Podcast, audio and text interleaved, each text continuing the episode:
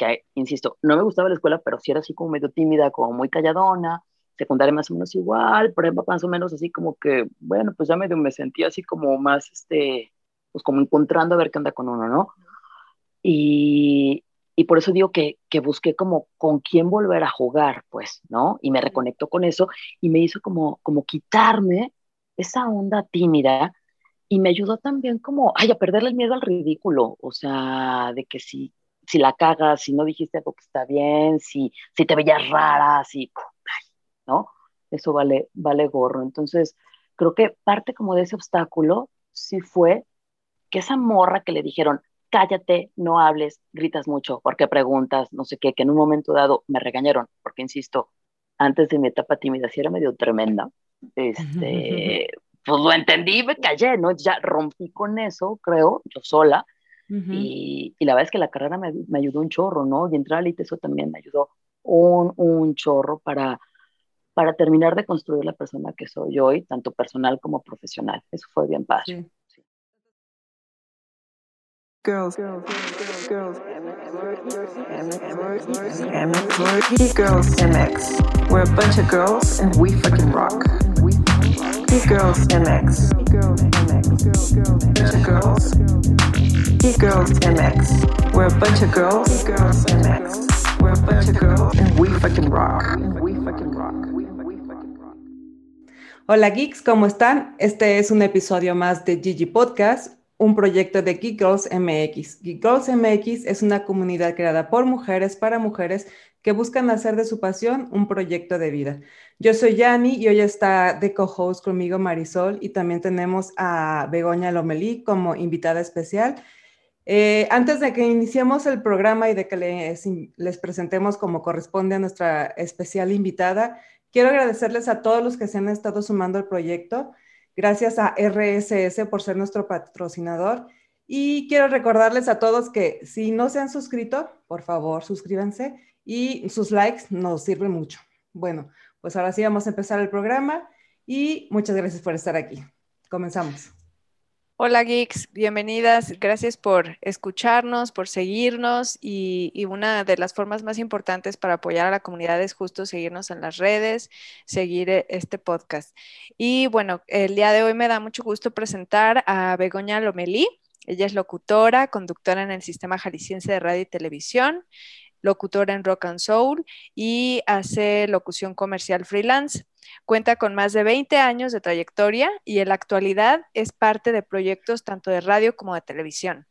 Además de especializarse en la locución y conducción, también produce contenido y manejo de agendas de radio y de televisión. Y bueno, la verdad es que es una geek que ha apoyado a la comunidad desde que inició y pues nos da muchísimo gusto tenerla el día de hoy. Bienvenida, Bego.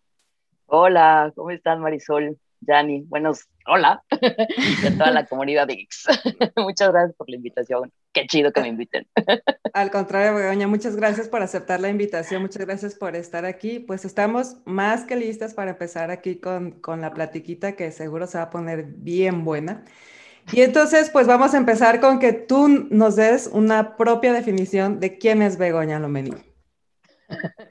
Este, Begoña es una, una chava, porque pues sí, yo digo que yo me quedé como en los 25 años, este, muy hiperactiva, muy, muy, muy ñoña también, me gusta mucho aprender y pues me encanta buscar hacer cosas que, que me gusten, que me, que me llenen y que, y que también pueda hacer sentir chido o bien a las demás personas con las que estoy. Creo que en términos generales eso sería brevemente quién es Begoña. Oye, Bego, pero entonces una de tus pasiones es aprender. Platícanos cuáles son por ahí esas pasiones, ahora sí que más específicas. Este, ¿Qué te gusta aprender? ¿Qué, qué estás muy clavada? ya sabemos que eres una experta en, en, lo, en comunicación, pero este, en, en otras áreas, ¿qué otras cosas te apasionan? Mira, soy súper ñoña. Este, la escuela no me encantaba. La verdad es que yo en la escuela, y digo, pobres de mis papás, porque seguramente ellos estaban súper ilusionados que yo fuera a la primaria y secundaria y no, que cumpliera con, los, con las calificas y. Pero yo creo que, ay no, pero qué flojera, ay no, ¿y esto para qué me sirve? O sea, nunca encajaba como para qué me iban a servir las cosas. La verdad es que se me hacía súper aburrida, pero al mismo tiempo, como yo era súper ñoña, pues me senté con ese compromiso y esa responsabilidad, pues de, de cumplir y de sacar, pues, pues no cinco, sino no menos de seis, ¿no? Pero bueno, pues ahí me la, me la llevé, pero esa educación formal a veces que da muchísima hueva, ¿no? Este, en secundaria tuve una maestra que era súper nazi, pero a ella le agradecí muchísimo por la forma en la cual nos iba llevando para aprender, ¿no? Y entonces, este, era, ¿sabes qué? Sal a la calle, sal a Guadalajara y conoce el centro y recorre los templos. Entonces, quiero que vengas y me digas de qué estilo son, cuáles pinturas son las que están, este, de qué material está hecho, ve a tal avenida y saca información acerca de el nombre de la persona, por qué lleva tal nombre. Avenida Juárez, cuándo fue que se recorrió, y porque ese tipo de cosas que son súper prácticas es lo que me, ahí yo me enganché y dije, órale, esto está bien chido, ¿no? Así sí me gusta aprender. ¿Eso era en primaria? Fíjate que, no, en primaria, no, no, en primaria fue así como que... sí, porque dije, oye, es, eh, no, eso Qué poco convencional.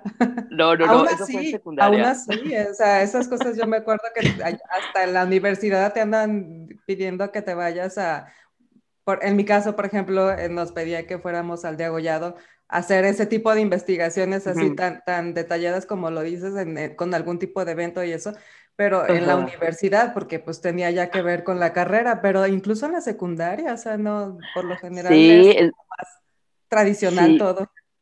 Fíjate que yo estudié en un colegio de monjas, yo estudié en el Veracruz y este y en secundaria digo esta maestra que era la señorita Esperanza, super, cuando digo super nazi con todo el respeto, pues no porque era y mañana estudian esto y necesito que vengan y me van a responder. Entonces, por ejemplo, empezaba, ¿no? A ver, Marisol, este, ¿quién, este, quién escribió El Quijote? No sé y tú, eh, cero, la que sigue, y tú, ¡ah! ¿no? Entonces era así como que, así era, así, entonces aprendías porque aprendías, pero era súper estricta, pero su método de sacarte a la calle a conocer tu ciudad, a conocer la historia, a conocer la arquitectura, el diseño, era padrísimo, las lecturas también, entonces como que me gustó aprender desde la calle, ¿no? O me gustó aprender desde la práctica y que yo pudiera elegir también lo que yo quería aprender, ¿no? De repente voy como picoteando y te puedo decir que parte de mi trabajo, también lo que me gusta es porque todos los días aprendo, ¿no? En la preparación de un programa o para algún, algún entrevistado, algún tema en específico. Eh, hay algunos programas que tengo que, por ejemplo, son, son de Italia o son de España o son de Portugal. Entonces, adentrarme en la música, adentrarme en la historia, adentrarme en el diseño, en la arquitectura, en personajes. Entonces, insisto, voy como picoteando y esas cosas me, me gustan un, chorro, pues, ¿no? Aprender así. Eso es lo que me gusta. Ok, ¿y cómo vinculas estas pasiones de, de, aprender con tu carrera y cómo te das cuenta que puede ser una carrera? Este, me di cuenta muy tarde que esto podía ser una carrera porque mm, yo cuando, cuando salí de prepa yo no sabía ni qué hacer. Yo así como que, ay, ¿qué hago? O sea, me gustaba mucho biología, entonces dije, me voy a estudiar, me voy a meter a estudiar biología, o también química farmacobióloga, así por esas ondas así de las fórmulas y todo. Y dejé un año sin estudiar, ¿no? Y digo que, que entendí tarde qué era lo que yo quería y cómo podía vincular todo esto de, de leer, de aprender, de picotear, de compartir, de investigar poquito más, porque ese año que yo no estudié, me metí a estudiar eh, fotografía al Instituto Cultural Cabañas. Me encanta la foto pues ahí estuve un año blanco y negro y ahí pues, de la nada, ¿no? Porque es así como que reciclas los, los carretes, haces, tienes que hacer como, bueno, en aquellos entonces tenías que hacer un uso súper eficiente de los materiales porque pues ni había recursos, ni había dinero, había poquito material, el papel para imprimir era carísimo. Entonces fue muy padre y ahí yo, me, yo dije, ay, pero pues qué güey, o sea, si me encantan los medios. O sea, ahí yo dije, después de estudiar en el ITESO o comunicación y todo el rollo, dije, no, pues es que sí, me gusta, yo debería meterme a estudiar comunicación.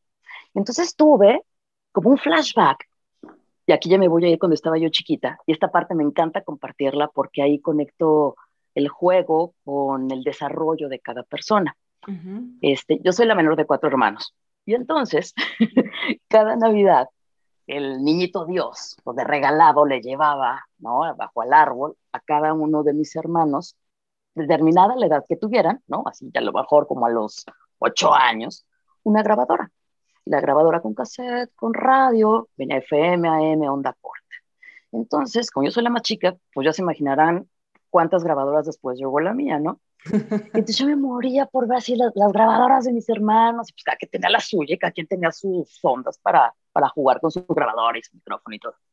Pero entonces cuando llegó la grabadora de, de mi hermano el hombre, que es un poquito más grande que yo, él fue súper compartido porque él empieza a hacer programas de radio, o sea, y entonces nos involucra a mis hermanas mayores y a mí, ¿no? Y yo una mocosa de cuatro años, y entonces, este, mi hermano está clavadísimo, era así el productor, y entonces el programa era, era de chisme sistema, ¿no? O sea, se alusiona a sistema. chisme sistema. Está buenísimo el nombre, ¿eh? Está bien chido. Y entonces mi hermano, que digo, aparte que él estudió mercadotecnia ya después, súper ingenioso, súper creativo y nos involucraba. Entonces eran todos los chismes que ocurrían en la familia, ¿no? De los hermanos de mi mamá, de los primos, de las abuelas, de las hermanas, de las amigas de las abuelas, de las vacaciones. Eso era todo. Entonces arremedábamos a los tíos, a las vecinas, hacíamos comerciales. Entonces estaba padrísimo eso. Era, digo, yo, una mocosa, pues yo me acuerdo de algunas cosas, de que nos reíamos mucho y de que a mí me tocaba ser una viejita y que el anuncio este, del tequila, quién sabe qué, que le gustaba al tío, no sé cuál, pura onda así, ¿no? Y entonces mis hermanas crecieron y se fueron, ¿no? O sea, pues a sus ondas. Entonces luego nos quedamos mi hermano y yo, pero pues ya nomás éramos él y yo haciendo nuestro chisme sistema. Hasta que mi hermano pues también se cansó y se fue a hacer sus ondas. Y yo así, este, ah, pues, pues chido, ¿ah? O sea, ya no tengo con quién jugar. ya no me pelaban, ¿no? Ellos ya estaban adolescentes o de 20 años y pues ya. Claro. Y entonces cuando, cuando yo, digo, tuve como, como una sequía, ¿no? O sea, de, esa infancia, tuve una sequía hasta que en el Cabañas dije, pero qué güey, esto es lo que me gusta. Exacto, exacto, a lo que jugábamos, ah, pues fue comunicación, ah, pues vámonos. Y ahí fue donde hice ese, ese, conecte. exacto, y yo, y yo digo que, que me busqué no una profesión, sino me busqué con quién seguir jugando. Qué pues ese es el chiste, ¿no? Digo, en varios libros te lo dicen. recuerda que jugabas, digo, como un tipo, como cuando andas perdido de que no sabes qué quieres o no, no encuentras tu pasión o lo que sea. Yo lo he leído muchas veces y te dice, pues acuérdate qué jugabas cuando eras niño, a qué, en qué pasabas tanto tiempo y te parecía súper divertido y por ahí va. sí, y es el juego libre. Yo tengo un muy buen amigo, Rodrigo Limón, que es especialista en juego y en infancia y todo este rollo y es súper disruptivo, que le dice, es que es el juego libre y dale, avienta el morro, ¿no? O sea, con las herramientas que quiera y que cree lo que él quiera. En mi caso, mi papá nos aventaba ahí la grabadora y los cassettes y pues hagan lo que quieran. Nosotros decidimos hacer un noticiero de chismes de familia, pero con todo el rigor periodístico. Material había. Exacto. Usar los recursos. Sí, fue muy chido, fue muy chido. Y por ahí andan los cassettes también, entonces sí es muy, muy divertido de repente volverlos a escuchar, pero sí me da pendiente que la grabadora se trague la cinta, entonces mejor ahí en lo que los, convierte en MP3. Ajá. Oye, Bego, y bueno, ya nos revelaste otra pasión que encontraste, que es la fotografía. Ajá. Pero ya les revelé. este, has aprendido, digo, tu pasión es el conocimiento y aprender cosas, pero ¿qué otras cosas has aprendido? Porque este, sé que sabes por ahí varios idiomas, este, ah. que tienes por ahí hobbies, platícanos de, de, ahí que, porque todo eso son, son, eres apasionada por la vida realmente. Sí, a veces digo, ay, ya Begoña, bájale, o sea, ya. Pero no, pero ¿para qué? Ay, para no estar tan acelerada todo el tiempo, pero, y le he intentado, le he intentado, ¿eh? Y acabo diciendo eso, ay, ¿para qué? Qué aburrido este, fíjate que eh, me metí a estudiar italiano porque íbamos a ir a Italia. Nos encanta viajar. En mi familia nos gusta mucho viajar. Y parte de lo que hacíamos, por ejemplo, con, mi familia, mm, tratábamos de ver la posibilidad de hacer un viaje al año, cada dos años, con mis papás, con mis hermanos, con mi novio, mi cuñado, este, hasta la abuela de mis primos, ¿no? Digo, de mis sobrinos, a la tita, que hasta así le digo tita. Este, eso por una parte. Y por otra parte, por ejemplo, también, que nos encanta ir a conciertos, ¿no? Como, como a Yanni, y hacíamos nuestros tours, ¿no? De que, a ver, no, pues vamos a ir a México a ver a los Rolling Stones. Ah, bueno, entonces hacemos como, como una gira, ahí va la ñoña, este, entonces nos vamos a Puebla y conocemos Cholula y entonces tomamos un tour y no sé qué. Entonces era como, este, este... Organizabas todo tu viaje. De rock and tour, ajá, sí, de rock and tour, ¿no? En fin, pues en el caso de, de la familia, pues íbamos a ir a Italia. Y acá así armando todo el plan, vamos nosotros por nuestra cuenta, ¿no? Sin guía de turista y todo. Entonces nos íbamos a ir una Semana Santa. Yo dije, ¿sabes qué? Yo me voy a meter a estudiar italiano, pues a ver qué tanto se me pega. Ah, o sea, eso fue como, como un septiembre, octubre, noviembre, diciembre, enero, febrero, marzo, pues, seis meses. Dije, algo se va a pegar, ¿no? Pues por lo menos para saber pedir un gelato o algo así. No me lo van a creer.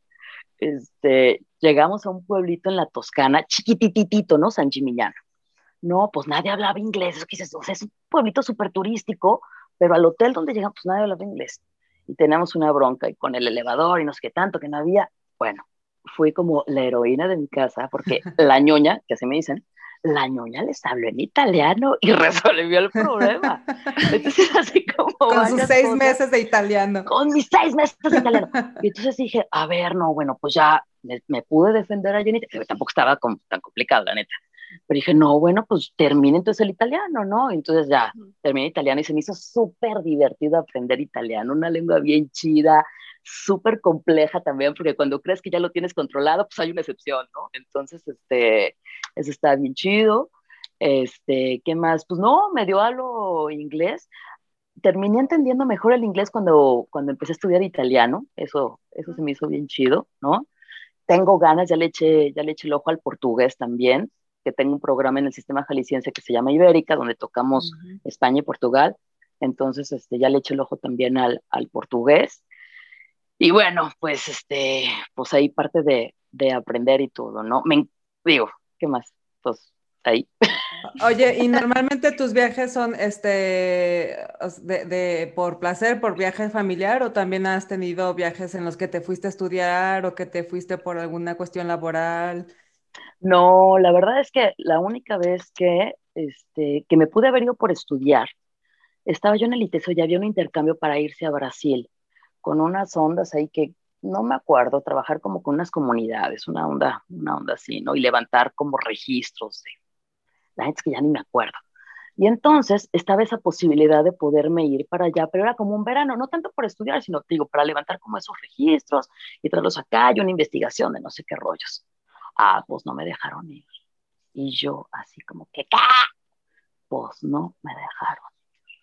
Y fue así como, órale, chido sus permisos, ¿eh? O sea, fue porque como... lo salvé del elevador en Italia. No, no, no, no, no, no, no, no, pero, pero no. lo del Italia fue después. Fue ah, ok. Después. y yo así, ¿cómo que no puedo? Pues no, y no, y pues no me fui cuando pude, y ya, este, esa después. fue una que, que no, ajá, sí, no, no, no, no, no, pero no, la verdad es que no, de intercambio, no, no, no, nunca me he ido. Este, Entonces han sido de viajes de placer nada más. Sí, afortunadamente, así como que este, juntamos, pensamos a dónde nos vamos y bueno, pues es también de las cosas que ojalá cuando la pandemia lo, lo pueda hacer, este, regresar, ¿no? A los viajes, porque más que la frase esta que, ay, los viajes ilustran y no sé qué tanto, pues no manches, te llenas de un chorro de, de cosas como, como ciudadano de diferentes partes, ¿no? Sí, claro. Absorber diferentes formas de, de vida, de costumbres, hasta de comida, de, de olores, pues más abre, tolerante también. Abres tu, tu, perspectiva, abres tus posibilidades sí. y bueno, sí, sí, eh, viajar es, o sea, más, más, que conocer, te trae muchísimas uh -huh. cosas y, como beneficio. Y sabes qué, creo que algo que mencionaste de que cuando, fui, cuando aprendiste italiano, cuando fuiste a Italia, eh, te hizo más, eh, aprendiste más inglés, pues es, parte de eh, conocer las culturas y conectarlas con la historia, ¿no? Eh, México, uh -huh. pues obviamente somos un país que nos, que nos conquistó este otro y somos una mezcla de, de, varias lenguas, de varias conquistas, de varias historias y de repente va uno como conectando cosas y dices, ah, claro, esto es, Ajá. o sea, comemos esto porque lo trajeron, ¿no? O sea, no es de, sí. obviamente, pues no, no es de aquí. Y, este, y hay cosas que luego vas conectando y puedes ir conociendo más inclusive de tu propia cultura al conectarte con otras, ¿no? Claro. Es como sí, también sí, una de las cosas interesantes de, de, de, viajar y conocer, porque no viajar uh -huh. por viajar, pues no, no tiene mucho chiste, pero viajar y, y verdaderamente atreverte a probar cosas nuevas o ir y, hacer algo diferente, también esa parte, como dices, eso de salirte de la guía de turistas también está interesante. Yo, incluso digo, pues hay muchas formas de viajar, ¿no? Yo, yo hace unos días grababa una cosa donde decía que, este, que conozco una, una persona que no le gusta viajar. Dice, no, a mí no me gusta viajar. Y yo así, ¿por qué? No, no, no, es que qué flojera hacer la maleta, este, andar cargando con cosas, este, batallar en los aeropuertos y el idioma. Y yo así, no manches, o sea, pues, o sea bueno, cada quien, ¿no? Pero ya se me olvidó lo que te iba a decir. de las formas de viajar. Ajá. ah, sí, ya, gracias. Gracias. Este, que muchas formas de viajar. Lo que sí yo no puedo entender es, por ejemplo, esos viajes súper relámpagos que este, vamos a tal lado y estás cuatro horas y dices, ok, es que no se puede abarcar todo. Eso es imposible, ¿no? Entonces, ah, sí, conocí esto, esto, esto, esto, pero en realidad no lo conociste, estuviste muy poquitito tiempo. Es mejor, ok, si tienes cuatro días, bueno, pues enfócate en una cosa para que, para que la conozcas bien. No, porque tampoco anda a las carreras, este, insisto, no, ni siquiera te adentras, es nomás por decir que, ah, fui a tal lado, ¿no? Y eso, pues, insisto, hay como muchas formas de viajar, pero esa, pues a mí como que no me late, pues yo como que si tengo pocos días, pues aprovecharlos bien en un lugar focalizado y sacarle jugo, ¿no? Sí, bueno, luego los viajes de trabajo, ¿no? Que son así también, que no sales de, del hotel, De la, no, pues chido. sí, sí, sí, conocí el hotel. sí, la vista por la ventana. bueno, hay muchas formas de viajar. Hay muchas formas de viajar, exactamente. Oye, Bego, y este, pero a ver, platícanos un poquito más de ti. Primero nos, eh, el primer obstáculo fue encontrar que realmente lo tuyo era la comunicación, que, te, que tuvo que pasar un año para, para que te hiciera clic esa parte. Y em, después de eso, que tu familia no, no dijo nada respecto de que le dijiste, que quiero estudiar comunicación, ya no sé, quiero ser química farmacobióloga. este, todo estuvo por ahí bien o no? Sí, no, sí, sí, sí. La verdad es que, digo, en mi casa, este, aunque no me dejaron ir a Brasil en aquella vez, pero no, me respetan un chorro y lo que yo decida y siempre, siempre han sido así como que, digo, súper bien. Lo que pasa es, ¿sabes qué? De chica, este, era medio tremendilla. Y entonces, este, me regañaban mucho y como que con una regañada, ajá, sí, entendí y así como que me hice medio tímida, ¿no? Entonces, pues fue así como, este, pues yo creo que, pues a ver cómo ven, o sea, insisto, regresé como esa parte de la infancia antes de ese súper regañadón que me pusieron seguramente por algo, porque yo me acuerdo que luego decían, ay, Begoña, cállate, ay, Begoña, gritas mucho, ay, Begoña, ¿por qué preguntas tanto? Ay, Begoña, ¿no? Entonces, ese, ay, Begoña, ay, Begoña, ay, Begoña, ay, Begoña, ay, Begoña, cállate, este, pues como que sí me hizo, a la pues, larga, pues, callarme. Sus, consecuencias. Entonces, la verdad es que sí, este, yo creo que primaria, que insisto, no me gustaba la escuela, pero sí era así como medio tímida, como muy calladona, secundaria más o menos igual, ejemplo, más o menos así como que, bueno, pues ya medio me sentía así como más, este, pues como encontrando a ver qué anda con uno, ¿no? Y, y por eso digo que, que, busqué como con quién volver a jugar, pues, ¿no? Y me reconectó con eso y me hizo como, como quitarme esa onda tímida y me ayudó también como, ay, a perderle el miedo al ridículo, o sea, de que si, si la cagas, si no dijiste algo que está bien, si, si te veías rara, si, ¿no? Eso vale, vale gorro. Entonces, creo que parte como de ese obstáculo sí fue que esa morra que le dijeron, cállate, no hables, gritas mucho, porque preguntas, no sé qué, que en un momento dado me regañaron, porque insisto, antes de mi etapa tímida sí era medio tremenda, este, pues lo entendí me callé, ¿no? Ya rompí con eso, creo, yo sola. y, y, la verdad es que la carrera me, me, ayudó un chorro, ¿no? Y entrar al ITE eso también me ayudó un, un chorro para, para terminar de construir la persona que soy hoy, tanto personal como profesional. Eso fue bien padre. Sí. Entonces tuviste que reconstruir ese, esa, esa instrucción que te vieron de, de cállate y más bien enfocarla en, ok, sí habla, pero, pero ya pregunta cosas como enfocadas, ¿no? Y ya de ahí salió la carrera de Begoña de locutora y conductora, porque Oye, para, lo, pero, No, no, no, pero sabes que a mí me llama la atención eso que dices que, que te decían, ay, preguntas mucho y eso.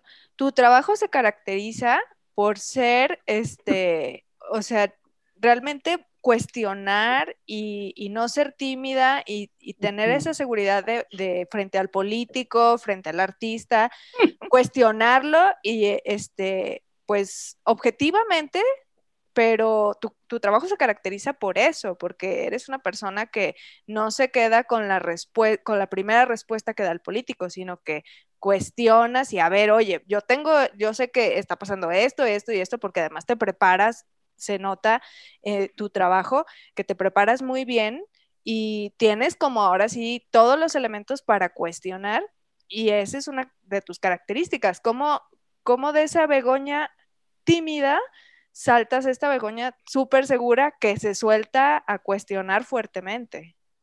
Pues mira, quién sabe, pero yo creo que tiene que ver, digo, y muchas gracias por eso que me dices, Marisol, este, yo creo digo, y es lo que trato también de hacer, ¿eh? Este, a veces me cuesta un poquito más de trabajo, a veces así como que, ay, ¿por dónde? A veces hay gente que es así súper larga y súper hábil, y dices, ay, y no es pleito ni mucho menos, ¿no? Ajá, no es pleito ni mucho menos, sino, pues ahora sí que, este, la labor de que uno está ahí parado, ¿no?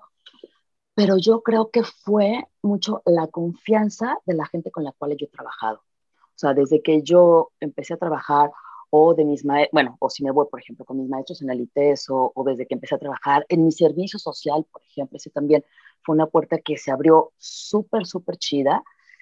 Y este, yo creo que ahí fue, ¿eh? la neta, la confianza de la gente con la cual hice mi servicio social, con el Negro Guerrero en Radio DG, con Álvaro Gómez también ahí en Radio DG, después cuando entré a trabajar a, a Satélite con, con Juan Carlos, mi jefe, que me dio así un chorro de confianza, yo creo que va por ahí, o sea que la verdad es que em, mm, me cuesta mucho trabajo recordar como algún momento que me hayan dicho, ah, o sea, que me hayan así súper regañado o que me hayan señalado que lo hice mal o que, o que no confiaron en mí para hacer una cosa o que me proporcionaron las herramientas para poderlo llevar a cabo como yo creía que tenía que ser, ¿no? Con esa libertad. Entonces, yo creo que por ahí va, esa confianza que, que, la gente con la cual he trabajado, tanto compañeros como jefes y jefas, me han dado. Y eso está bien padre. Y agradezco mucho, por supuesto. Sí. Justo te iba a preguntar que, entonces, cuál había sido tu servicio. Ya nos dices que Radio UDG, ¿verdad? Radio UDG, sí, bien padre. Sí, y ahí me quedé después un año, bien chido. Oye, pero cuéntanos entonces cómo, cómo has vivido tú el, el trayecto de tu carrera. O sea, cómo empezaste, qué, qué cosas mm. fueron complicadas y luego qué superaste y luego cómo escalaste y cómo, cómo has sido para llegar a donde estás ahorita. Pues ha sido bien divertido, ¿eh? La neta es que yo tengo un chorro que agradecer porque, porque hay veces que digo, ay, güey, este, pues, ¿A qué hora? Qué chido. qué chido, ¿no?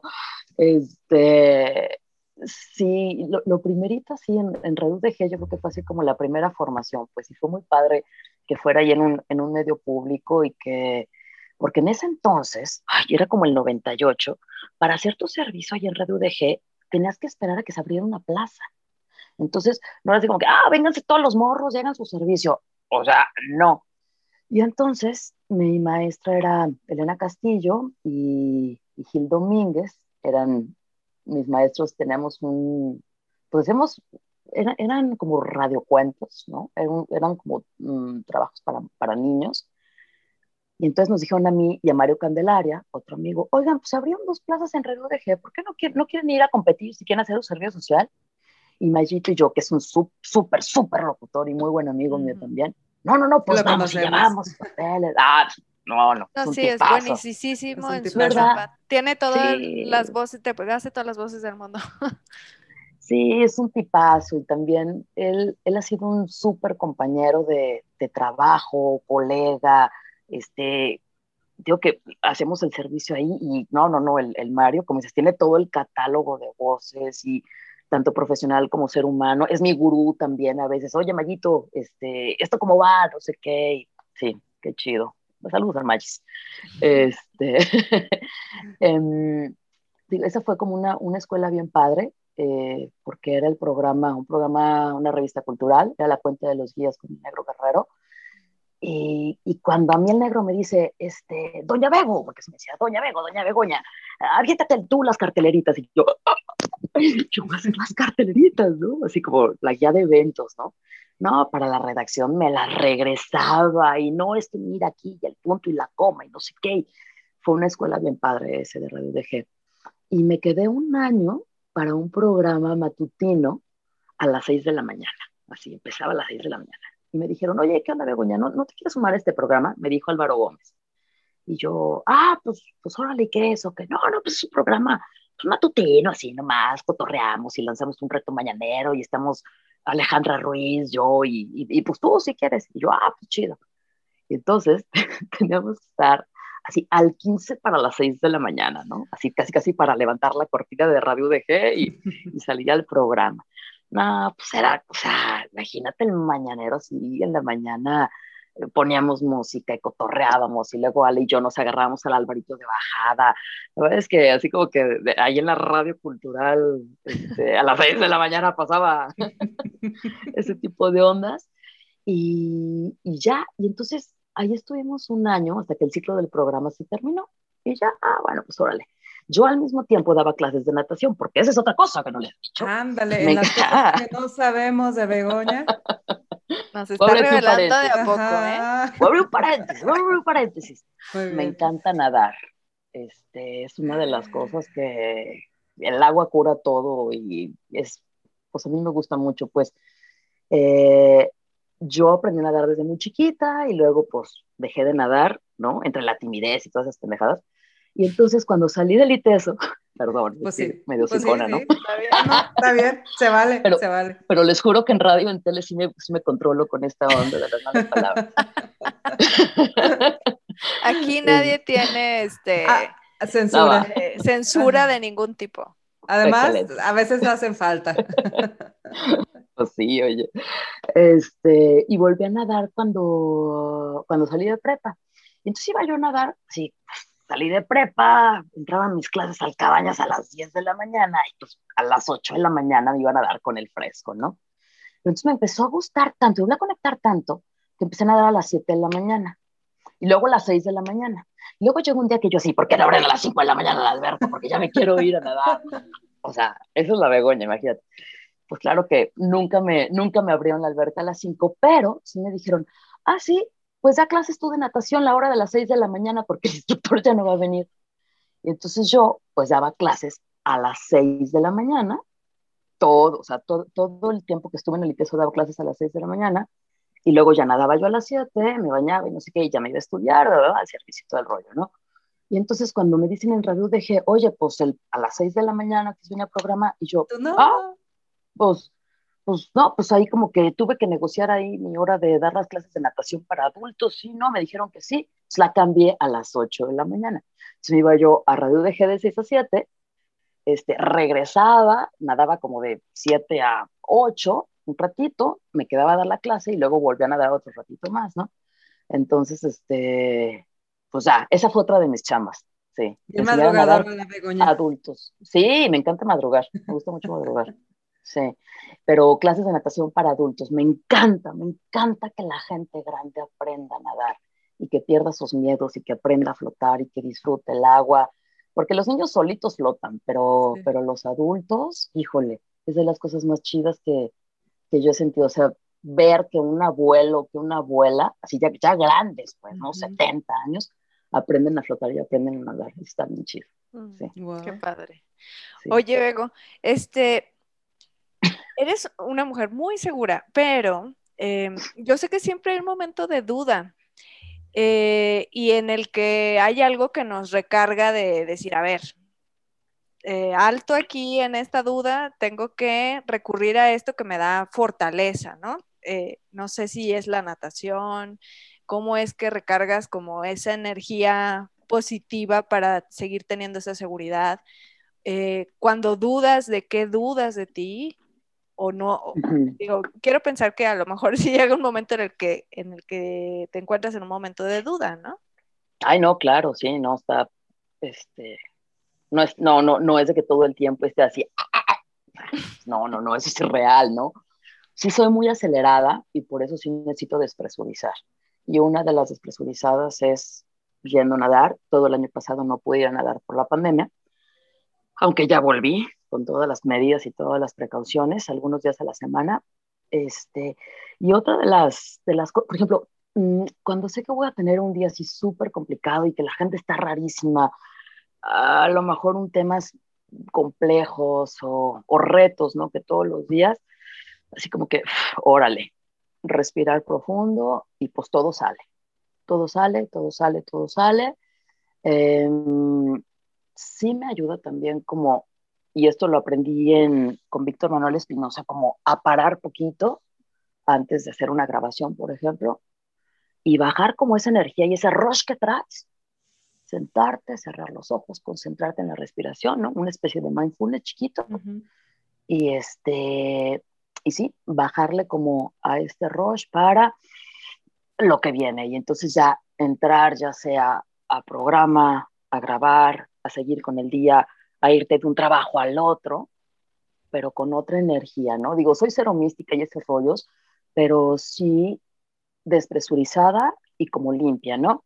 Por ejemplo, em, trabajo de 8 a 10 de la mañana en rock and soul y entonces ahí el ritmo es súper acelerado, una cosa, otra, la música, comentarios de la gente, operas la consola, operas los comerciales, operas la música, contestas al WhatsApp, o sea, eres, eres como la mujer orquesta, ¿no? Sí, toda la cabina es tuya. Entonces yo, o sea, salgo a las 10, toda prendida, toda acelerada. Entonces, para irme a mi otro trabajo al sistema jalisciense, dije, no, o sea, es que yo no puedo, me di cuenta que yo no podía llegar hacia el sistema jalisciense donde el ritmo es distinto. Entonces dije, pues me voy caminando y tengo que caminar para entonces bajar, conectar, que me pegue el aire, que me pegue el sol, ver cosas diferentes, no escuchar nada en los oídos, porque eso también es como muy cansado, estar todo el tiempo con los oídos, bla, bla, bla, ruido, ruido, ruido, no, así como que silencio y como conectarme con conmigo, ¿no? Con el caminar, con ver las cosas, con ver los árboles, los coches, sí, este, esos son como los momentos de despresurizar, respirar y esos momentos en el día de caminar son bien buenos para mí. Volver al presente. 20 minutos. sí, sí, sí, sí. a mí también, fíjate, me funcionaba bastante eso. Solía hacer eso cuando había que ir a la oficina. De repente, sí. Tuve una, una temporada en donde tuve un accidente y no tuve carro, ¿no? Entonces duré un ratito sin tener carro y pues aprovechaba para caminar y así también me aventaba mis caminatas de, de, 20 minutos para llegar a la oficina y maravilloso. Pero oye, este, ahorita que avisas de, de, que te vas al sistema jalisciense, cuéntanos, bueno, ¿desde cuándo estás en el sistema jalisciense? ¿Cómo fue que entraste, que formaste parte de ese proyecto, que empezaste a formar parte de ese proyecto? Del sistema jalisciense, yo trabajaba en MBS, yo trabajaba en una estación que se llamaba Best FM, que era puro rock en inglés y clásicos y eso, ¿no? El gusto de la estación nos duró poquito porque la hicieron grupera, eh, ahora es la mejor, entonces siempre decíamos que nos habían engañado tres años porque de Best FM a la mejor solamente tradujeron y la hicieron de banda. tropicalizaron literal. Exactamente. Y bueno, pues ahí este, yo, yo trabajé ahí en, en Best FM y no, cuando se acaba la estación no me corren, pero sí me dicen, ¿sabes qué? Este, pues tenemos esta parte que está para que tú seas como quien administra las compras que se hacen para las estaciones. Y yo así, o sea, hacer compras de las estaciones. Bueno, pues me quedé, ¿no? Al final de cuentas todo te sirve. y entonces, este, digo, vuelvo a lo mismo de la confianza con el licenciado Jorge, porque, insisto, no me corre, pero me dice, a ver, esta, esta oportunidad, ¿cómo ves? Claro, manejar dinero, hacer facturas, la caja chica, ver a proveedores, pero entonces ya me tenía que relacionar, por ejemplo, con, con Cari Torres, que en ese entonces era quien hacía los eventos en Nexa, pues a ver, cosas de protección civil, ¿no? Cosas de rentar las vallas, cosas del tema de seguridad, cosas de gestionar también permisos con ayuntamiento, ¿verdad? Entonces trabajamos muy de la mano y a mí, y yo estaba como muy en contacto con ella para poder proveer de todo eso a los proveedores para los eventos, ¿no? Entonces, pues bueno, ahí estuve como, no sé, dos, tres años. Y entonces, pues surge que se libera una plaza en el sistema jalisciense, ¿no? El maestro Jorge se iba, el polluelo, y pues se abrió un casting para ir a, hacer, pues sí, a concursar por esa plaza de locutor. Y ya me acuerdo que, que, fui, grabé algunas cosas de música clásica, algo de spots, bla, bla, y pues no me llamaban, y no me llamaban, y yo sí, no, pues hasta dónde molesto, ¿no? Y este, y pues capaz que no, bueno, pues sigo acá comprando cosas y todo. En fin, total que no recuerdo cuántos meses pasaron hasta que ya me llaman y me dicen, ¿sabes qué? Sí, pero viene a hacer otro casting. Y yo, ok, pero es que sí, como que pues ya vas y lo haces porque, pues, ¿no? Pues hay que hacerlo, pero pues ya tardaron tanto en llamarte que no sabes. Y entonces vuelvo a hacer el casting y me vuelven a llamar después, me ¿sabes qué? Eh, pues solamente quedan tú y otra persona, entonces pues ya, yo, entonces sí.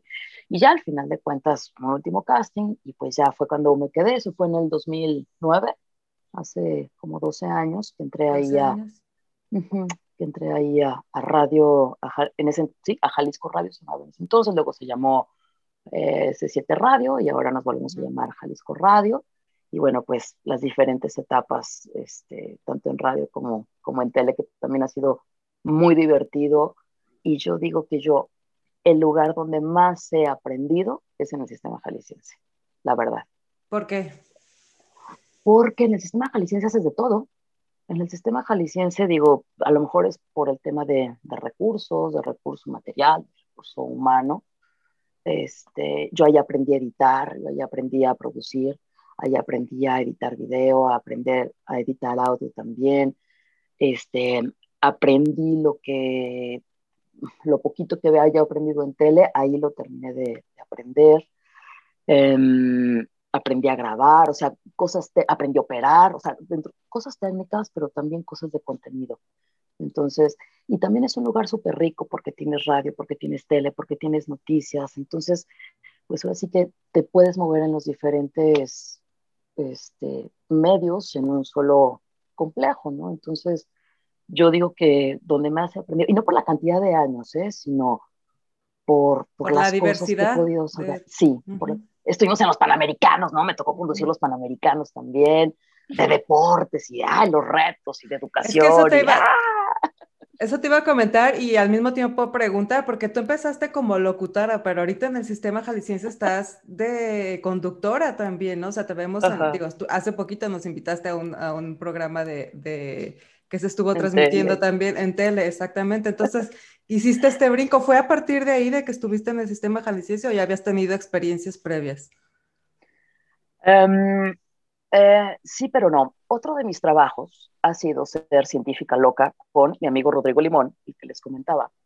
Y eso lo hice al final. Me refiero a estar como al frente de algo, ¿no? Como haciendo actividad.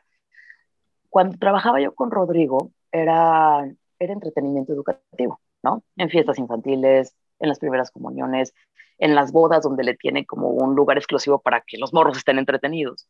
Esos eran shows de ciencia, súper divertidos, súper sarcásticos también, y ahí hacemos y decimos lo que sea. Pero, insisto, es entretenimiento educativo. Entonces ahí es como, como presentarte ante alguien que te está viendo. No hay cámaras, pero hay alguien que te está viendo y que te está prestando atención. Vuelvo a lo mismo, al origen de perderle el miedo al ridículo, agarrar seguridad en lo que estás diciendo y plantarte, ¿no? Entonces, eh, digo, vuelvo a hacer ese paréntesis porque la verdad es que sí, Diverciencia me dio como, como mucho de esas bases y todo fue en el mismo juego, pero en entretenimiento educativo, ¿no? Entonces, cuando yo llego al sistema, pues sí, de radio y todo, pero pues me toca la pandemia de la influenza en el 2009. Ah, entonces, no, ajá, nos encierran a todos, pero esta Secretaría de Educación dice, este, ah, pues los medios públicos, este, pues hay que dar las clases, hay que dar las clases a través de, de, la radio y de la tele, ¿no? Para que los niños no se rezaguen tanto. Entonces guardaron a todo mundo, pero pues a la nueva no, ¿no? Y era yo la nueva. Entonces, Sol Pérez, que en ese momento pues era, era mi jefe y que la quiero un chorro y siempre me apoyó mucho, Bego, e, está bien, sí, mira, pues este es tele y al mismo tiempo es radio, y pues estaba así como muy, muy preocupada por mí, ¿no? Y yo así, yo, chale, o sea, es que tele, o sea, sí, pero, pero, ay, las Porque lo tuyo era la radio. porque lo mío era la radio, ajá. Total, que este, pues, Samuel, que era el director en ese momento, pues órale, ¿no? O sea, vuelvo a lo mismo de la confianza, ¿no? Órale, pues aviéntate. Entonces, fueron como 15 días que tenía yo un programa de tele en la mañana, otro en la tarde, en la mañana para los niños chiquitos de kinder. Entonces iban maestros de Secretaría de Educación y con el libro, y, ¿no? y ahorita tienen que dibujar una tortuga y cosas así. Y en la tarde era con los de primaria. Y ay, güey, o sea, ese fue un rato que honestamente, o sea, yo creo que tuve gastritis todos los 15 días, porque, porque o sea, es que era, era esa parte de, de la educación formal que, ¿no? Este, y, y yo, si me agarraba de mi entretenimiento educativo que había tenido algunos años antes, pues imagínate, ¿no? O sea, hacía medio choque con, con, las, con las pobres maestras ahí de, de kinder, todas rositas y todas así tiraditas. todas rositas. Pero, pero, pero, pues sí, o sea, tuve que, a ver, como meterme a mi bagaje y escarbar así que me sirve esto sí, esto no, esto sí, y pues plantarme ahí, ¿no? En las clases para, para los chicos. Y bueno, pues creo que este, la, la, libramos, no me corrieron, pasé la prueba, no me corrieron, era para radio y era para tele. Entonces era también como ese, esa onda súper compleja de que no, pero es que tele tiene su propio lenguaje, es que radio tiene su propio lenguaje y esta onda era híbrida. Y entonces sí tenía que, que estar como, mm, como en un canal súper concentrado para que no se me olvidaran los de tele, pero que tampoco se me olvidaran los de radio. Y pues ahí fueron como, como los, las primeras veces, ¿no? Y ya después, en el, en el sexenio que siguió ya para el 2013, se pasa un programa de radio que teníamos, se llamaba Estación Central, con Raúl Peguero, con nuestro productor. Era un programa, pues, donde cabía todo, ¿no? Diferentes temas y era un tema por día. Y entonces a nuestro director dice, ah, ese programa es interesante, vámonos mandando a tele, pero le damos como una, le damos como un giro. Sí, Estación Central, pero pasan diferentes líneas, no va a ser un tema por día. Entonces ahí lo fuimos construyendo y como acaba ese programa de Estación Central, era un tema a la semana en tele, era un tema a la semana y las diferentes líneas que pasaban eran las siguientes. El tema se trataba los lunes con partidos políticos, los martes se trataba con académicos de diferentes universidades, los miércoles con jóvenes de asociaciones los jueves con asociaciones ya como más, no más formales, pero sí como de las, este, la vieja escuela o más, grandes. Pues, ¿no? Exacto, más estructuradas.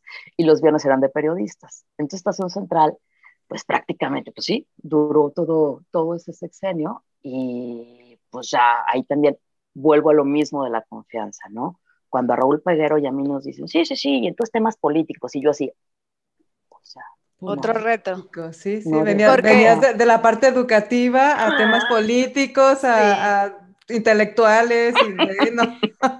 y este y el reto de entrevistar esos perfiles este digo no es muy es un, mundo muy distinto de una maestra a un político no como, como decías hace rato pues la verdad es que hay los políticos hacen política y hay muchos que su o sea, su objetivo central es posicionar un mensaje. Entonces ellos a toda costa quieren llevarte a que su mensaje sea el que predomine. Como y tú haces muy bien en darle la vuelta a eso? ¿Cómo, cómo, cómo te animaste una? O sea, entiendo la parte que te dieron en el respaldo, pero seguramente hubo alguien que, alguien o algo. Sí, porque pues, además es, es, este es pública, no puedes este, tampoco. Hay que tener su cuidado, sí. Sí, o sea, pues estás ahora sí que, pues adentro del sistema. Eh, pues sí. Estamos cuestionando el sistema. Ajá, y aprendes también como autogobernarte, ¿no? Hasta dónde vienes, ¿no? La verdad es que sí, los primeros días, digo, e-, ese programa lo hacemos Jorge García y yo. Eh, Jorge García luego, eh, él, él, trabajaba en el sistema, estaba en la parte de recursos humanos, entonces tuvo que terminar de enfocarse en su chamba de recursos humanos y yo me quedé sola con el, con el programa. Este, y sí, no, no, los primeros, los primeros días, los primeros meses de los lunes con políticos, o sea, se agarraban así, ay, que tú y no sé qué, y yo así, ¿no? volteaba de un lado y volteaba del otro, y yo, ¡ah! y entonces al final, tan amigos como siempre. Sí, claro, se van a cenar de ahí juntos, ¿no? así, ¿qué pasó? ¿Que no estábamos enojados? Sí, pues, es y parte de la actuación. Yo angustiada toda la hora. Entonces entendí, a ver, pues es que sí es cierto, o sea, o sea, tienes amigos y no tienes que coincidir con ellos, ¿no? En, en cosas. este es el, el, tema de política, no coinciden, tienes no, a partir de ahí dije que se agarren, o sea, ya nomás yo distribuyo, ¿no? Pero, pero ya no me angustiaba, ya no me angustiaba. Y mm, en ese programa llegué a tener dos situaciones un poco incómodas. Eh, una sí fue con un lunes de políticos y otro fue en un programa que tenía que ver con eh, la diversidad sexual y y ondas de esas, de matrimonio parental. ajá, sí. ¿Qué pasó? Cuéntanos. Sí. ¿Cuál quiere primero? ¿El de políticos? El de políticos. El, de políticos, el de políticos. Esto está bueno y para, y, para, los momentos que estamos viviendo está sabroso.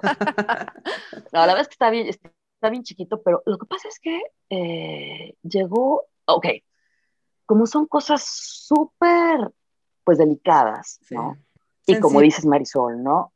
sensibles, estás en un, en un espacio público, en la, en la, tele, en la radio pública, pues todo, siempre fuimos súper institucionales, ¿no? Entonces, las invitaciones para los partidos políticos, para las escuelas, era a través de comunicación social. ¿Para qué? Para que el partido político, la escuela envíe, o la universidad, envía a quien mejor lo represente para ese tema en específico. Y no de que, ah, Begoña invitó, ah, Raúl Peguer invitó. No, para el único que sí hacíamos invitaciones directas era para los viernes de periodistas. Ahí sí, no hablamos con el periódico, no hablamos con el medio en general, porque eh, invitamos de todo, de radio, de tele, de prensa escrita, de blogs, de todo. Ahí sí era directamente con el periodista, ¿no? O sea, el reportero, el que estaba en la calle, el que hace las notas, el que hace los reportajes, en fin. Entonces, em, de un partido, mandaron a un señor y el tema era algo de arquitectura. Honestamente no recuerdo cuál era el tema. Pero entonces me dice este representante de partido, me dice, ah, y por cierto, mañana para, ah, porque yo al final del programa decía, mañana los esperamos, este mismo tema con el punto de vista de universidades académicas. Ahora, entonces el hombre, el señor, me dice, por cierto, mañana va a venir el arquitecto no sé qué de la Universidad de Guadalajara. Y yo, ah, caray, este, voy con Raúl, el productor, le digo, oye, de la UDG ya te confirmaron a tal maestro arquitecto. No, pues no, no, no tengo. Entonces, el político me, me estaba diciendo que iba, y yo, a ver, me está preguntando si es posible que venga o me está confirmando. No, no, es que él va a venir, confírmale. Y yo, a ver, Raúl, por favor, este, explícale al señor que este, es a través de comunicación. Pero todo esto fuera del aire. Sí, fuera de la. No, sí, porque ah, es que se fue el preámbulo de lo que lo. No, no, no, no. Este, total que fue como el, primer roce, ¿no? Porque el señor, la vez que fue muy grosero conmigo, me decía, bueno, ¿qué? ¿Estoy hablando en ruso o qué? Y entonces yo sí, mira, ¿sabe que no entiendo ruso? Pero sí, ¿cómo le dije? No entiendo ruso hablado, pero sí escrito. Si me lo escribe, a lo mejor sí lo entiendo. O sea, me hice palabras con el señor, ¿no? Entonces, este, no, lo que el señor decía era que invitáramos a su amigo académico para que hablara al día siguiente de no sé qué tema de arquitectura. O sea, mi productor, que es una persona súper prudente y todo, le explicó con peras y manzanas que pues era a través de comunicación social y que no hacemos invitaciones directas. Punto. Pasaron meses y entonces se vuelve, se vuelve, era un tema de, del transporte público y era de la construcción de la línea 3. Bueno, en el sexenio de Peña Nieto y que fueran y criticaran, o sea, la vez que era así como que muy a ver esa parte. Entonces, vuelven a mandar de este dicho partido político a este mismo arquitecto. Bueno, entonces, estábamos al aire y, y dice el señor, eh, sí, no, es que con los millonazos que se están invirtiendo en esa línea 3 se pueden construir eh, miles de, de BRTs, ¿no? Entonces yo digo, ok, el BRT es aquí en Guadalajara el macrobús. Hice esa acotación, ¿no? Vamos a corte. Bueno, pues cierra el hombre, vamos a corte. Y el señor me reclama que por qué osé interrumpirlo. Que por qué dije que era el macrobús. Y yo, Pues porque esa es mi chamba, o sea. Sí, traducirle a la gente. aclarar, ajá. Los tecnicismos, pues sí. No toda la gente sabe lo que es un BRT. En Monterrey se llama de una manera, en México se llama de una manera, aquí se llama macrobús, para que le entienda toda la gente. Ah, no. Pues fue, o sea, bronca. Ah, sí, claro, es que tú eres la, o sea, me empieza a echar bronca. Tú eres la conductora y yo, este, pues sí, y ese es mi trabajo. O sea, si yo considero que es necesario hacer una acotación, la voy a hacer a usted o a la del pan o a la del verde, o, sea, a quien sea, se lo voy a hacer. No, pues fue pleitazo. O sea, así, llegó al punto. ¿Cómo osaste corregirlo? Que yo, que yo, o sea, dije, a ver, no, ya. Y los demás partidos estaban así, o sea, es que no daban crédito a lo que esta persona me estaba diciendo de la forma como le estaba diciendo. Llegó un punto, esto fue en el corte, ¿no? Ya así como que el máster, vamos, vamos. Y yo, a ver, es que, que la de comunicación social de su partido venga y le diga a este hombre que, o sea, que le baje dos rayitas. Vayan a YouTube para ver los labios de O sea, eh, sí, sí, sí, sí, este, sí, sí. Y ya, y luego se hizo así como que toda una onda súper grande, o sea, que, o sea, no. Oye, qué difícil. ¿Y cómo, y cómo, digo, y además, este, pues tienes que seguir con el programa, ¿no? Porque pues, no es como que digas, bueno, yo ya no juego, ya me voy, no, o sea, pues con todo y la situación, hay que seguir con el programa y hay que terminarlo. No, y pues todavía ponerte más firme para que este personaje no quiera, este, pues comer. Subirse, trepar. Exacto, porque en cuanto tú este, reflejas poquita debilidad, las personas aprovechan de ahí a, agarrarse, ¿no? Entonces, sí, si estás en una posición bien complicada. ¿Y cómo se mira, esa? Ah, no, no, bueno, pues ya, así como que ya vino la de comunicación social y este, a ver, es que el señor está diciendo, no sé qué, ya pónganse de acuerdo y ya, claro, es que ya lo ignoré, nomás quedaba un, tercio de programa, quedaban 10 minutos más, que prácticamente pues eran como las conclusiones, porque eran cinco invitados, entonces pues 10 minutos te van en frega, y bueno, y pues ya, pero, por ejemplo, tomando eso de, ¿y qué haces cuando tienes como una situación complicada o cómo regresas? Ahí fue súper complicada y fácil de que se te hace así como que bilis la panza, pero tengo otra donde me ganó la risa, ¿no? Entonces... Cuéntanos esa. Era viernes de periodistas y entonces recuerdo que estaban Víctor Manuel Chávez Ogazón del Occidental, creo que estaba Paloma Robles también, estaba Azul de la Cueva, y él es el culpable de esto. Este, estaba, creo que, no sé si estaba Vanessa, estaba también Vanessa y Raúl, porque fue como muy, muy al principio de Estación Central y esa normalmente la mesa de periodistas, ¿no? Ya, no sé qué dijo Azul de la Cueva, que no, no, no, yo, o sea, me reí, pero era así como que ya no podía, ya no podía, ya no podía, no podía, no podía, no podía. Y pues tenía que mandar a corte. Y entonces así como que, bueno, este, me acordé de una técnica bien idiota de, de, un maestro de eso de tururú, tururú, pajarito, tururú, tururú, pajarito, y que no te rieras, ¿no? Entonces así como que yo así acá, y ya, nos fuimos a corte. Entonces ya nos seguimos riendo. Regresamos y yo, chale, o sea, ya que me había controlado y tenemos que regresar. Pero es que no hago porque el sur es súper ocurrente y también bien sarcástico y bien burlón. Y no, no, no, no, no, neta, era así como que no podía parar, no podía, bueno, lloré. Regresamos al corte y yo estaba con la lágrima, muerta de risa, y así como que, ¿qué hice? Me acuerdo que fue así como, tomé aire, volteé a ver la cámara y todavía con los ojos así vidriosos de la risa y del llanto, este, regresamos, pues ya, pero pues te amarrarte y, y, concentrarte en estar ahí, ¿no? Porque si no, eso se, se echa a perder, pero así como, como hubo esas situaciones muy complicadas de que también te tienes que amarrar la tripa, pues estas otras complicadas pero divertidas. Sí. Oye, pero nos decías que hubo también otra situación este, con el tema LGBT+, platícanos ese también.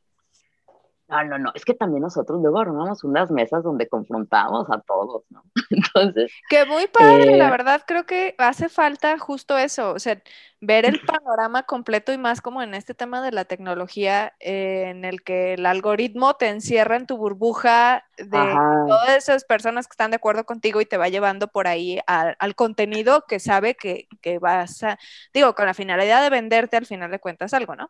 Sí. Pero este, pero vivimos en esa dinámica en la que nos rodeamos de gente que nos da la razón, que no nos, que, que no, este, no va a estar opinando diferente, como lo que decías de los políticos que, que tienen esta, esta habilidad de, de, pues sí, son amigos, no coinciden en, en, muchas cosas, pero siguen siendo amigos y no pasa nada que alguien no opine igual que tú en un tema.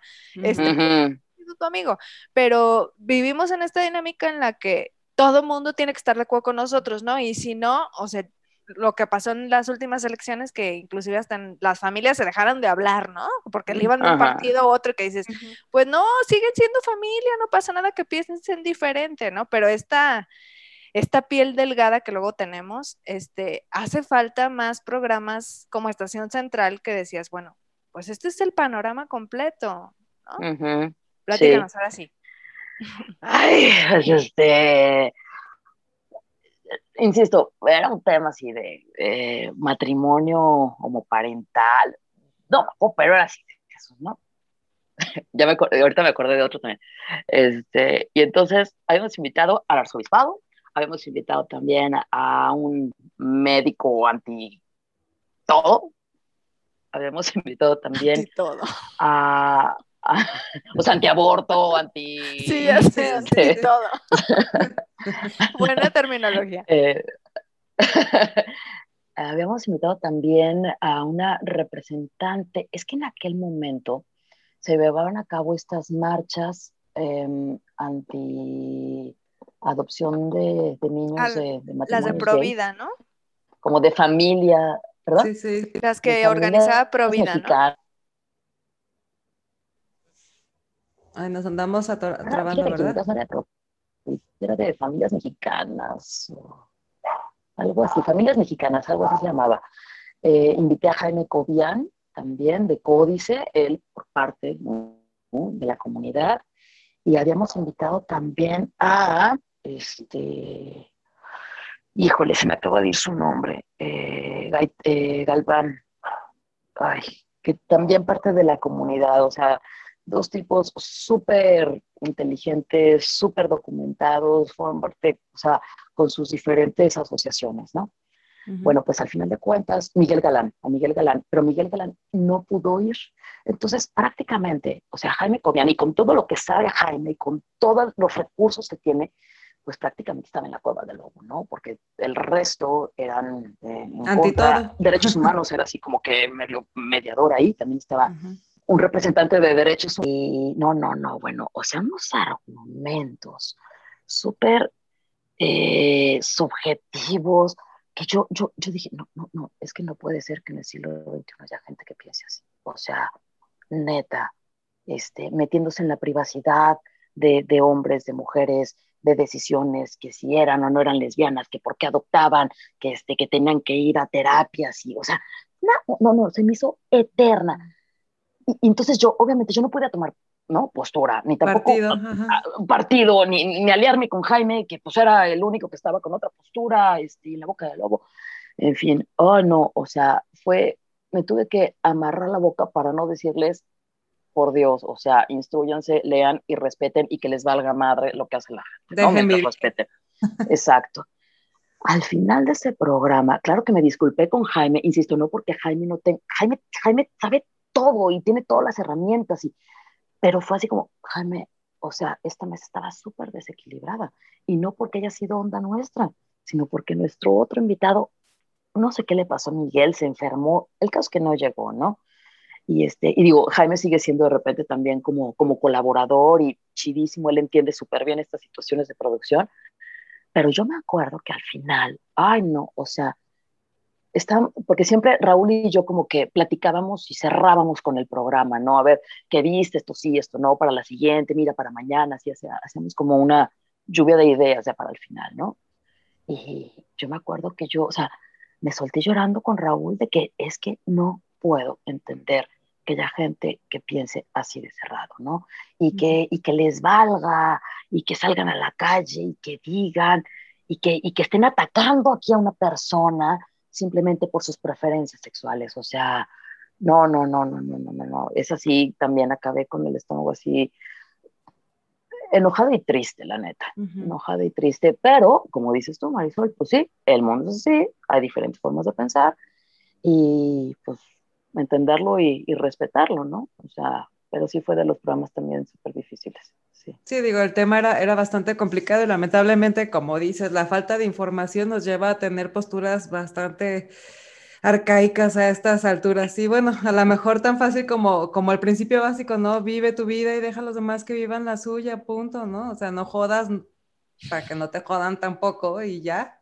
Fin de, fin de pero bueno. Pues sí, no, y, no hay acuerdos. Y me imagino como este, esta frustración que sentiste de, no poder intervenir y eh, que a final de cuentas el objetivo de tener una mesa plural no se cumplió, ¿no? Y fue así como de, híjole, el objetivo del programa no se cumplió, no pude intervenir y te quedaste como con toda la emoción y entiendo que ese, ese llanto fue de frustración, ¿no? Sí, sí, sí, súper frustrante por todos motivos, como dices, porque en lo profesional no se cumplió con el objetivo, porque no pudimos tener una mesa equilibrada, porque todo estaba así súper tendencioso y por más que vas tratando como de, de, sacar, pues no, o sea, no, no pude, no pude, no pude, no pude, y pues bueno, ¿no? Otro día con, con, Miguel Galán también en una mesa, este, digo, esto fue, fue, como chistoso y, y me perdonó, porque a la hora que lo presento, en ese momento yo también tenía un programa de ecología, entonces estaba acá con el tema de los agroquímicos y, y los, ¿cómo se llaman? Los, este, ay, ¿cómo se llaman los transgénicos? Y ah, ya, ya. Y entonces, este, a lo que presenta Miguel Galán, su presentación era representante de la comunidad lésbico, gay, entonces yo, Miguel Galán, representante de la comunidad lésbico, gay, transgénico, el lugar transgénico. Y yo, ay, perdón, es que este, a las 12 tengo un programa de ecología y acá, este, a ver, Tengo los cables cruzados. ya, no, no, hay problema, no es que yo, ya, ya, perdón. el transgénico. yo sé, las cosas que A ver, insisto, ¿no? O sea, le pierdes miedo al ridículo, y aunque sea así una mesa súper, ¿no? Claro, en la medida de, de lo que se pueda, pues ya, borrón y cuenta nueva, a ver, ya, a lo que sigue, siguiente invitado, ¿no? Y ya así como, pues sí, concentrarte. Oye, lo, dices tan fácil, pero pues no, yo creo que es uno de los grandes retos que tenemos, ¿no? Los seres humanos, el perderle miedo a, exponerte públicamente y, y, pues consciente de que muy probable, hasta por estadísticas, te vas a equivocar más de una vez, ¿no? Claro, ay, pero no pasa nada. O sea, uno es su peor juez, güey. O sea, uno es súper grueso con uno mismo. uno es muy cruel con uno mismo, ¿a poco no? Definitivamente. Es cierto, sí. Y además, este, bueno, es algo que hemos mencionado varias veces en el, en el podcast. Como mujeres somos muy perfeccionistas y nos exigimos mucho. Y es parte de las, eh, de las cosas que, que luego hacen que no eh, nos aventemos a tomar este, puestos de, decisión, a buscar un aumento, a buscar una promoción, este, porque somos inseguras en esa parte, ¿no? pero por lo mismo que somos perfeccionistas. Entonces, bueno, creo que ese consejo que tú nos das de, híjole, somos nuestros jueces más severos y hay, no pasa nada si nos equivocamos, hay que... Eh, creo que eh, resumiendo un poco lo que nos has platicado, eh, es atreverse a hacer las cosas, ¿no? Sin miedo a equivocarse. Y si te equivocas, no pasa nada. O sea, como decía Yanni, pues por estadística nos vamos a equivocar. O sea, pues, es, nos va a pasar, ¿no? Pero mejor decir, híjole, lo hice y a lo mejor me equivoqué y aprendí a nunca me atreví a hacerlo, ¿no? Porque tuve. Claro. Claro, mientras no sea por dañar a otros, ¿no? Sí, claro. atreverse a hacer cosas que van a dañar a un tercero, pues no, no, no. Pero eh, yo, luego también esto es como cuando, como cuando te caes en la calle. Yo un día iba en la bicicleta, ¿no? Yo me iba al colegio en bicicleta con mi falda y con mis mallas y íbamos, ¿no? La Gaby Romano y yo así, la bici ahí. Y entonces un día iba yo sola y que me caigo, ¿no? Así antes de las 7 de la mañana. Entonces me, me caí, la fala, así. Pero yo traía mis mallas, yo traía mis mallitas. Y entonces, de esas veces que sí que, me caí y así como, oh, así toda tonta, pero me acordé que en la esquina había un puesto de tacos y había gente desayunando. Entonces fue...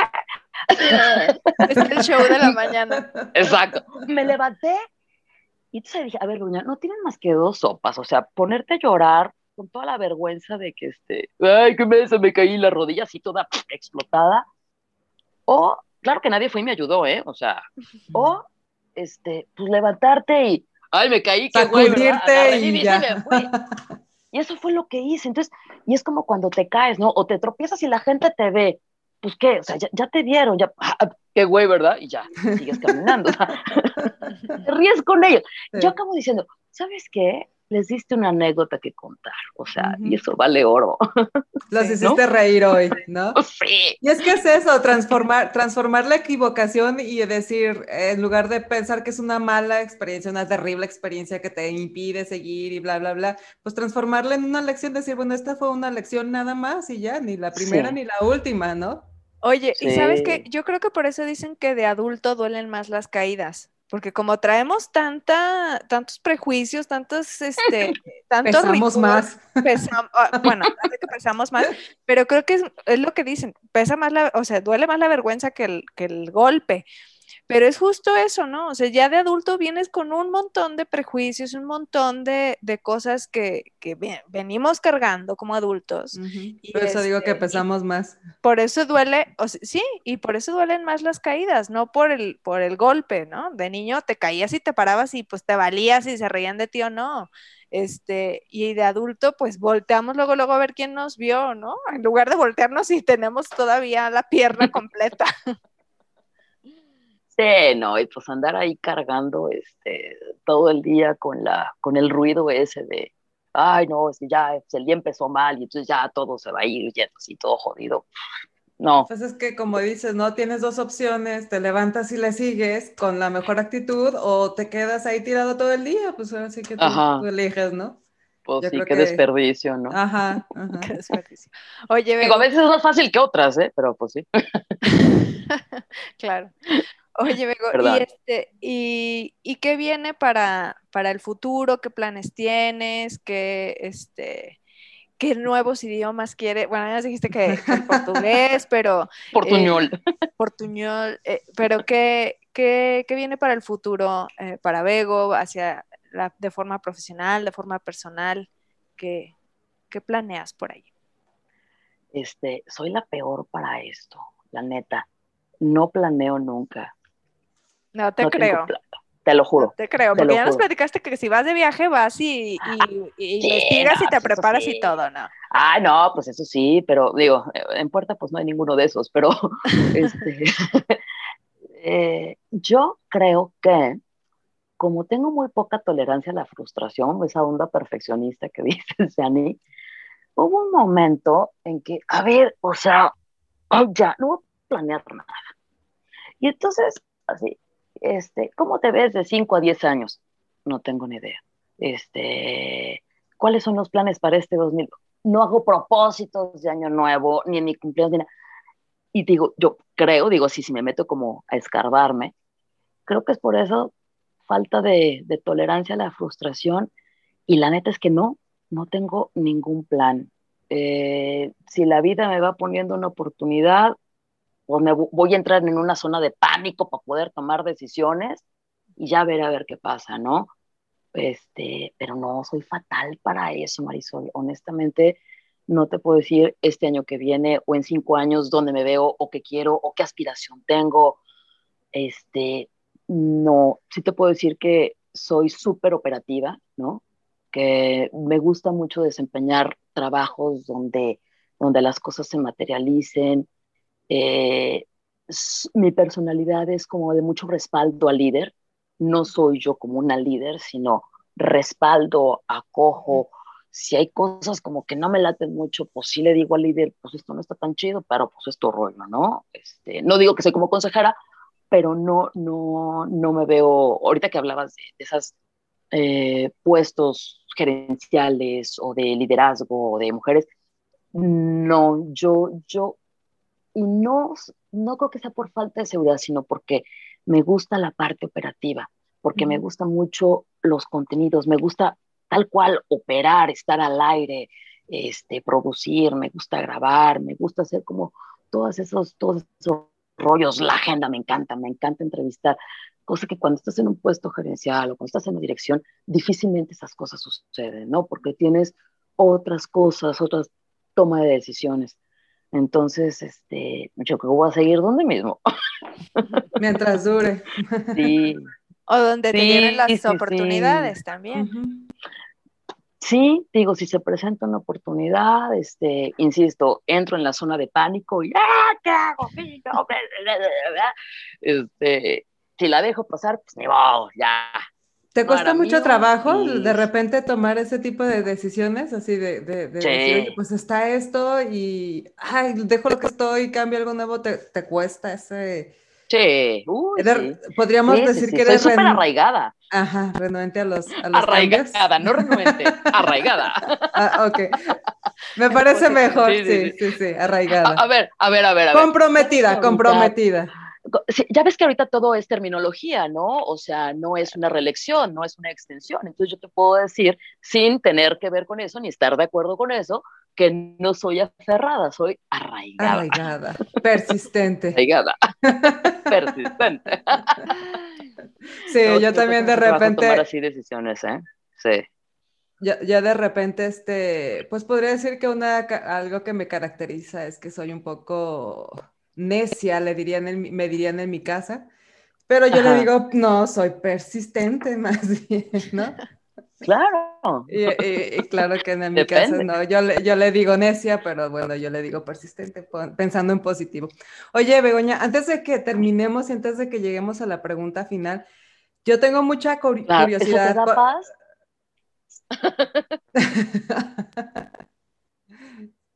Ay, es que se nos atoró poquito la, pero ya creo que ya estamos ahora sí. Ah, te, decía que tengo una, una pregunta. Eh, por lo que hemos estado platicando, tengo la impresión de que tienes fuertes vínculos con tu familia, o sea, eres una persona muy de familia y por otro lado también eres una persona que desarrolla vínculos con la gente con la que se va relacionando. Yo te quería, te quiero preguntar, este, ¿hay personas claves en tu vida que, te hayan marcado de alguna manera o personas a, las por las que digas, bueno, de esta persona yo aprendí esto o, o gracias a esta persona entendí esto o gente que haya marcado tu vida de alguna manera fuerte? Uy, sí. La verdad es que a mí me encanta la gente. Me cae súper bien la gente. Me gusta mucho conocer gente y aprender de la gente. Este, pero así como de figuras así súper, súper, súper cercanas a mí.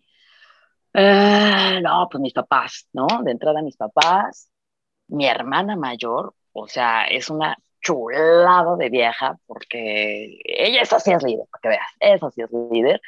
El día que le contestó a mi papá que ella no le iba a servir el plato a mi hermano, dije, ¡Ah! ¡órale! Y vaya que mi papá es un pan de Dios, ¿eh? mi papá es un tipazo, pero bueno, pues, ¿no? Este, educado ahí en la posguerra, eh, sírvele a tu hermano. Y mi hermana. No, es que así se estilaba, ¿no? Ajá, pero el día que mi hermana le contestó, fue así como que, ¡ah! órale, o sea, fue así como, como mi modelo, ¿no? Este, em, tengo, tuve dos como segundos papás, ¿no? Eh, Luis José y Tere, que ellos no tenían hijos, pero pues yo como que, como que también buscaba como papás. Tenía mis papás, que los amo y los adoro, pero ellos eran como mis papás intelectuales, ¿no? Vamos a llamarle así, ¿no? O sea, él sociólogo, filósofo, no sé qué tanto, y ella psicóloga en la educación, y no, pues me les dije. Y entonces yo a ellos les debo un chorro de cosas. Tere falleció hace 11 años y fue así una de las muertes que más me ha dolido en la vida. Um, pero creo que Luis José, que lo sigo considerando mi, mi segundo papá, ¿no? Como, como esta parte racional, intelectual, eh, me aportó un chorro, ¿no? Hasta el momento. Este, mi novio, Bull, actualmente, con quien comparto el espacio, la vida, este, nuestro perro, la pecas y todo, pues ha sido un súper maestro para mí también, súper, súper maestro. Y pues digo, hasta de las experiencias gachas, ¿no? Hay gente, gente que te encuentras en el camino. También son Por maestros. algo están ahí, ajá, Sí. por algo están ahí, pero, pero creo que sí, en, en mi familia, con Bull, con este, con, con estas dos personas, con Luis Huitere, creo que sí, son de los que más, más me han marcado, tanto personal, profesionalmente. Y pues bueno, mis compañeros y mis compañeras con los cuales he trabajado, la neta es que pues es como onda de, de estar abierto y de aprenderles, Ujú. ¿no? Y de que te quieran compartir, porque luego también eso es así como, como gente que se cierra. Pues no, yo, yo soy, digo, yo agradezco mucho porque creo que he sido muy afortunada con el camino, los caminos por donde, por donde he pasado. La gente bien chida, neta, neta, gente bien, bien buena, bien padre. Sí. Pues ahora sí que atraemos lo que vibramos, ¿no? Yo sí creo mucho en eso. Entonces, si, te, si te has topado con gente así, pues es porque también eres una persona con la que se identifican. Ay, pues más les vale, porque también tengo mi genio y no creo. no quieran conocer enojada. No, no queremos, no queremos. Hoy no, hoy por lo pronto no, otro Luego. día. no, bien padre. La neta, sí, sí, sí, sí. Estuvo padre. Bueno, pues ahora sí te vamos a hacer la pregunta final. La pregunta final es, ¿de qué eres geek, Begonia? Este, ¿de qué soy geek? Yo creo que de la música. Yo creo que, yo creo que me quedo con la música. Me encanta la música. Necesito tener el radio, ¿no? Aunque voy como combinando. Ya también hace unos años llegué a una edad donde amanezco con noticias y anochezco con, con, con música. Este, y la voy combinando. La música en vivo me parece que es de las cosas más más chidas que puede haber, donde se conjuga el arte con la ciencia, con la creatividad, con las musas que andan por ahí, por ahí volando. Este, no sé, ten, tengo como una, pues sí, también como una debilidad. O sea, los músicos en la calle no, no puedo pasar sin darles algo. O sea, se me hace súper, súper necesario apoyarlos, pues, ¿no? Los músicos en la calle, este, músicos en la escena local, eh, o que si vienen conciertos así grandotes, híjole, pues, este, vamos, y es como, como donde más me voy clavando, ¿no? En, en la música, yo música. creo. Sí, ¿De todo tipo de música te gusta? no, no, no, no, la banda me caga, este, el reggaetón me choca también. Este, no, no, no, no, a ver, a ver, o sea, nosotros somos, digo nosotros porque en esto coincido mucho con Bull, si vamos o íbamos a algún lugar y la música está onda, nos vamos, ¿no? Yo no tolero estar en un lugar donde la música está chafa, donde suena mal, donde suena lo mismo, donde es puro reggaetón, este, o puras de Diego Verdaguer, o sea, no, no, no, no, no, y vas a decir, pues, ¿a qué lugares vas, Begoña? No, sino que, por ejemplo, ah, a ver, este, un nuevo restaurante, ¿no? Ah, pues, a ver, ah, va, qué chido. Comida griega, y llegas a la comida griega y resulta que tienen, este, el cancionero romántico ochentero, ¿no? Este, no ¿Sabes? sé. Y eso es súper importante en los lugares, eh, o sea, en los bares, en los restaurantes, y es algo que no cuidan. Yo no Eh, entiendo. Y yo no entiendo por qué, porque creo que es tan importante como cuidar el plato que te están sirviendo. Es, es el ambiente, tú, como decíamos al principio, queremos experiencias y la música es parte de la experiencia. Entonces creo que un buen consejo es cuiden qué están poniendo de música porque sí puede representar una mala experiencia en el lugar. Y ahorita hay tantas listas en Spotify, o sea, de- para un restaurante griego, italiano, mediterráneo, español, hay temas Spotify, a ver, música mediterránea, música, pues ya que se vaya y no al gusto de, de quien está en la caja, ¿no? O del chef, y bueno, o sea, no sé, no sé. digo, o bueno, ni siquiera del chef, porque pues el chef más estudiado, ¿no? No sé, pero sí, la música es fundamental, es fundamental, y, y escuchar nuevas cosas a lo mejor, o pues, aferradona también a lo mejor a, a cosillas de los clásicos, pero yo creo que irá por ahí, ¿eh? Por las rolas y la música en vivo, sí, sí, sí, sí. Oye. Bego, y este, quien, quien escuchó este podcast, ¿cómo puede continuar eh, la charla contigo? ¿Cómo pueden eh, contactarte? ¿Cómo pueden seguir tus proyectos? Bueno, estoy en, soy fatal en las redes sociales, pero miren, En, Facebook estoy como Begoña Lomelí o tengo también el de Begoña en Rock and Soul, donde ahí tengo como más, más actividad, ¿no? De cosas de, de música o lo que se programó, lo que programamos en mi hora Rock and Soul. Este, ahí están publicados también como los cuentos, que cuento miércoles y jueves, ahí, miércoles y viernes en Rock and Soul. Eh, hay un podcast también que se llama Los Cuentos con Begoña y ahí están ¿no? diferentes podcasts con, pues, con cuentos clásicos, viejitos, nuevos, locales, etc. Y, y, creo que ya, porque mi Twitter lo tengo como yo vego, pero la verdad es que no lo uso.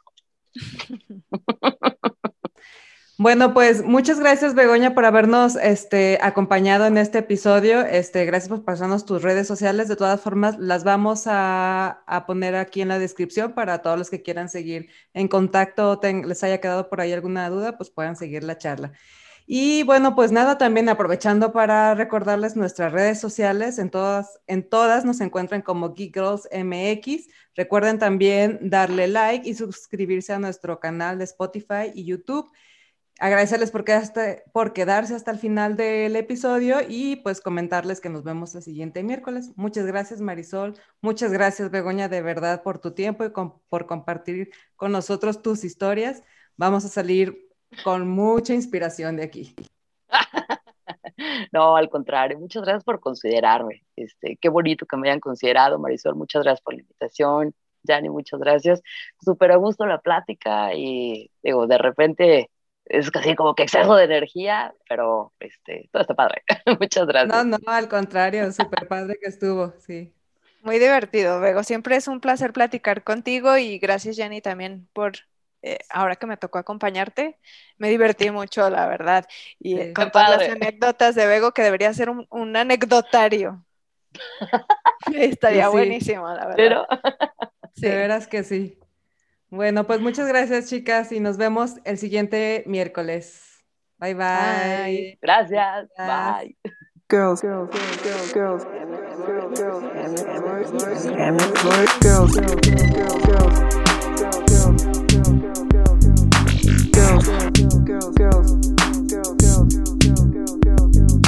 bunch of girls, bunch of girls. Geek Girls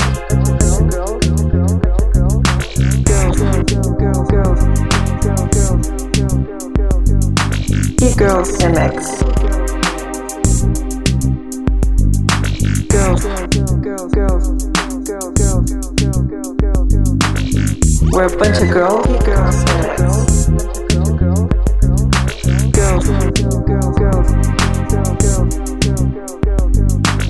Girls, MX. We're a bunch of girls. Geek Girls MX. We're a bunch of girls, and we fucking rock. And we fucking rock.